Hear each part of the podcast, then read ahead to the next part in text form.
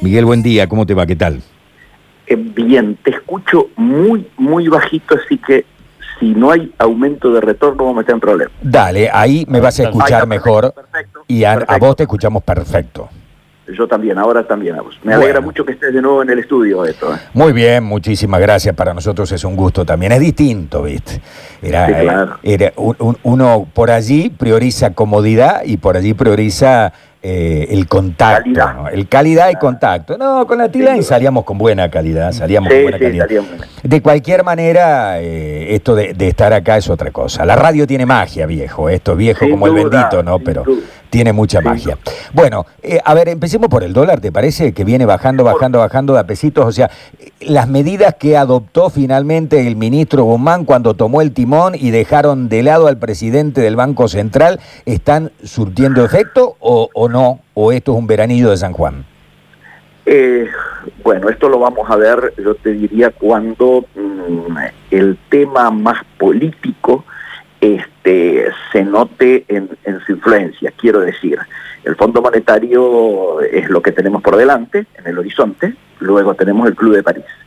Las señales que el mercado está dando, paradójicamente, mm, si uno lo mira globalmente, son muy preocupantes.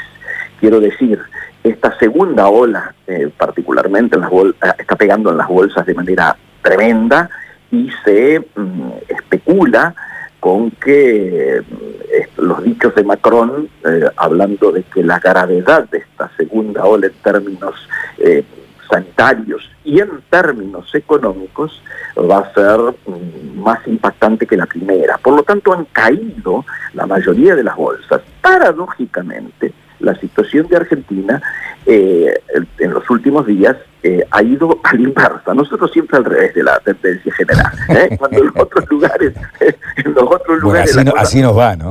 Así no va, así no. Así que subieron nuestros papeles, han caído el dólar de manera constante, yo diría, desde que empezó.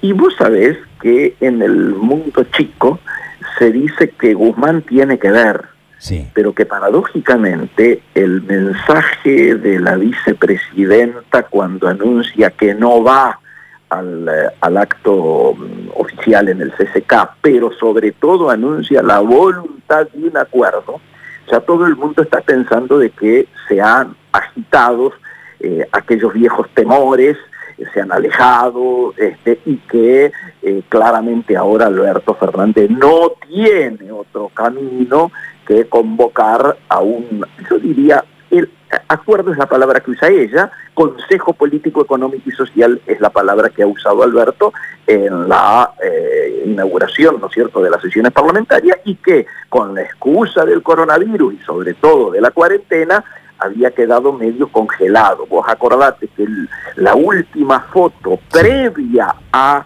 que llegara la, la última misión del fondo fue precisamente hacer esta cosa de decir, bueno, está en marcha un consejo económico y social. Y, lo charlamos contigo, a mí me hubiera gustado más que fuese político, pero dije va en la buena dirección. Bueno, ahora parece que esa dirección se ha encontrado y si uno no se mete en, eh, diríamos, en lecturas conspirativas o en se- o, o baja Ah, yo soy de eso, ¿eh?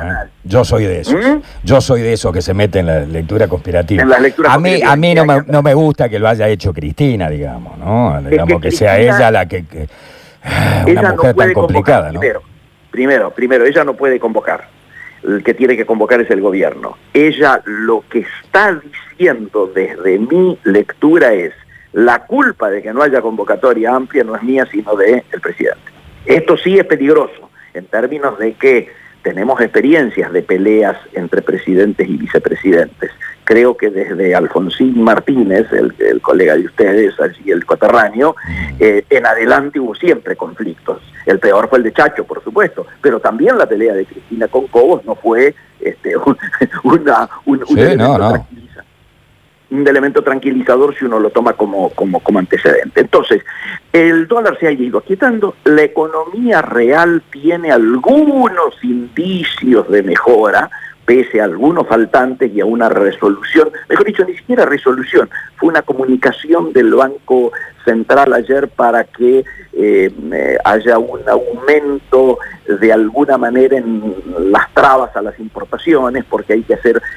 los bancos siempre miran toda la papelería para evitar sobrefacturación, pero como apareció este número en el cual mientras caían las exportaciones fuertemente, las importaciones después de muchos meses levantaron y bastante en momentos en que los dólares eran más necesarios que nunca, que es el último dato que se acaba de conocer, que se conoció la semana pasada, eh, a partir de ese momento los tipos están mirando con lupa y ahora lo que hay que hacer es informarle al central para que el tipo que rebotó en un banco no vaya a otro, ¿se entiende? Va a ser una suerte de veraz de los importadores, generó alguna preocupación, yo diría, pero en general los que vienen trabajando con regularidad y tienen un buen vínculo con su servicio financiero, en este caso este, la banca pública y privada, no se han hecho gran problema. Igual hay que verlo andar porque muchas veces atrás de esto sí hay colocarte un nuevo obstáculo en esa carrera de obstáculos que es el comercio exterior argentino.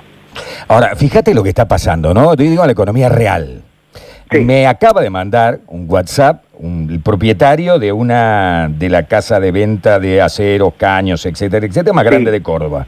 Me dijo, Beto, háblalo con Ponce. Desde el 12 de agosto a la fecha el caño en Argentina, caño estructural, para hacer mesa, para hacer silla, para...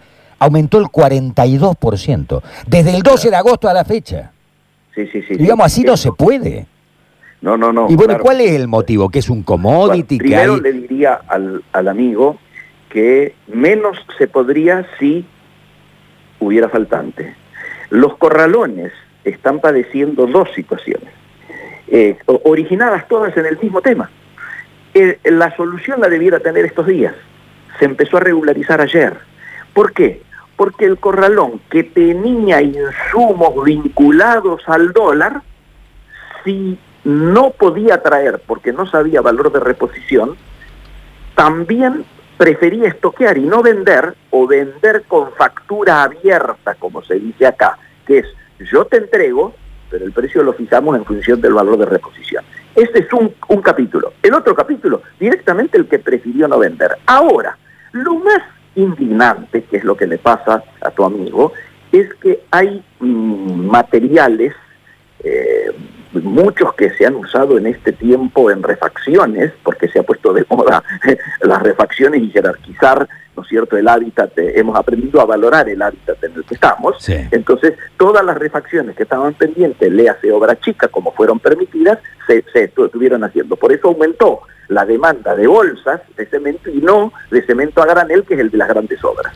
Pero también hubo faltante, y por eso es indignante, de elementos que ni usan insumos importados ni están atados al dólar en su, en su precio. Esto es lo que le está pasando al amigo en, esto de, de los caños. Y viene después la consecuencia.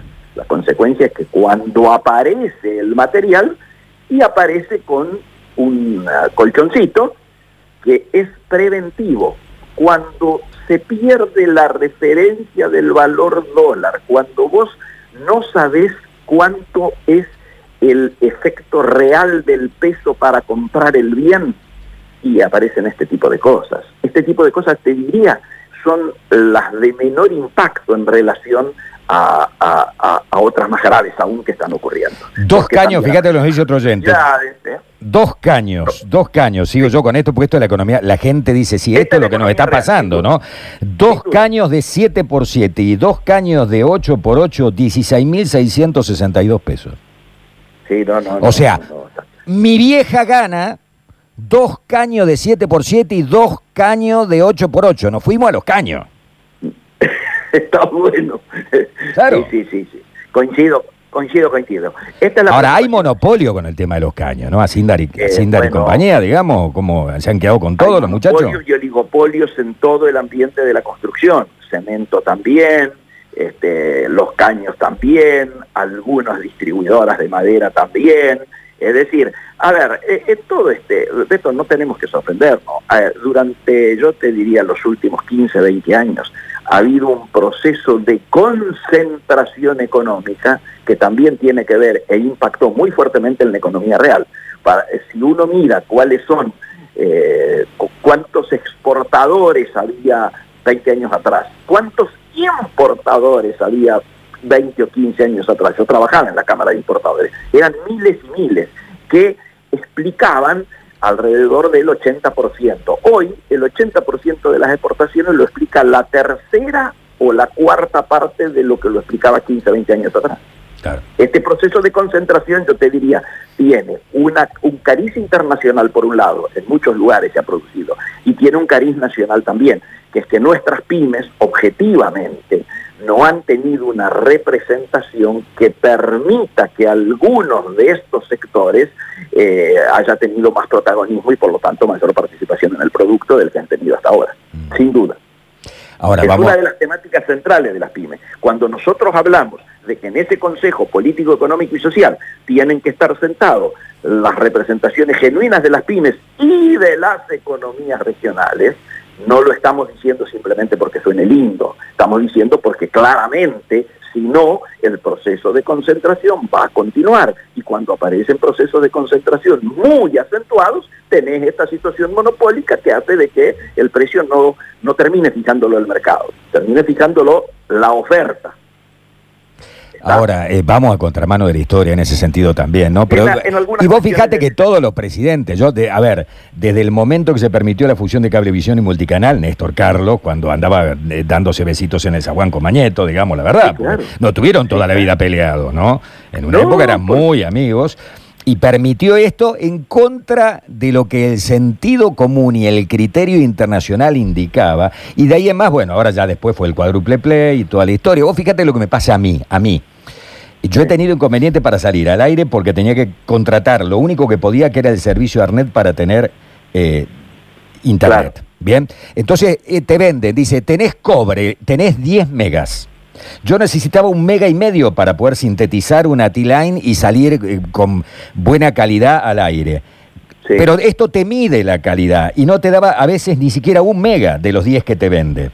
Digo, bueno, algún día va a terminar. Están pasando la fibra óptica. Ahora voy a estar a tener que comprar la Fibertel, que es la misma empresa, de la misma empresa que durante años me hizo penar con Arnet. O sea que seguimos en la misma historia, ¿te Siempre se vuelve al primer amor. De sí, la verdad que hay que reírse porque si no... Sí, hay, hay, hay que tomarlo así. No, de esto, yo he transmitido desde el Sara desde arriba de un canello he salido al aire aceptando reportajes. He transmitido desde Japón, desde el interior de China y vengo por la pampa húmeda en la zona más rica a 60, 70 kilómetros de Buenos Aires, tratando de contestar un reportaje y ni siquiera tenía señal. Si los chacareros que hoy en día necesitan de la señal para eh, de internet para el manejo de sus del control de sus cosechas y hasta en muchos casos para la automatización de todo el proceso de siembra y o de cosecha. Eh, no lo tienen. En el lugar donde, te insisto, surge la riqueza más importante que exportamos del país. No teníamos señal para salir por teléfono, por teléfono, no por... Este, sí, nosotros lo sufrimos a diario a eso acá. Línea de teléfono. Este, estas son las cosas que hay que resolver, el atraso que hemos tenido durante muchos años, la falta de inversiones, la situación monopólica de esas empresas que por el hecho de ser monopólica decía eh, invierto donde me conviene y donde no es donde puedo zafar zafo. A ver, eh, las aerolíneas que resolvieron levantar vuelos, que quitaron conectividad a tantos lugares del interior porque, entre comillas, no eran rentables. ¿No es cierto? Este tipo de situaciones amerita que nos pongamos a pensar claramente en el futuro. Yo hoy leía un reportaje de, yo soy amigo de Mario Pregolini, Mario Pregolini nos dice explícitamente, estamos perdiendo la última oportunidad, tratemos de no perder la última oportunidad de integrarnos inteligentemente al mundo a partir de la economía vinculada al conocimiento y la educación. Si no ponemos el acento en estos dos temas que pueden generar alta cantidad de nuevos puestos de trabajo y aportar a la mejora de la actividad instalada, de la, industria instalada que ya tenemos,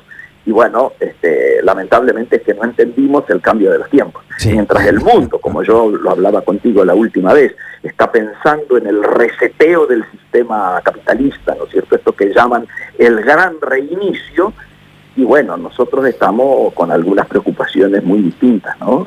En, la dirección contraria también en esto. Miguel, impecable. Muchísimas gracias. Que tenga buen día. Te mando un fuerte abrazo y me alegra que vuelvas a estar en, tu casa. Así es. Chao, chao, buen día. Miguel Ponce de Buenos Aires hablando con nosotros.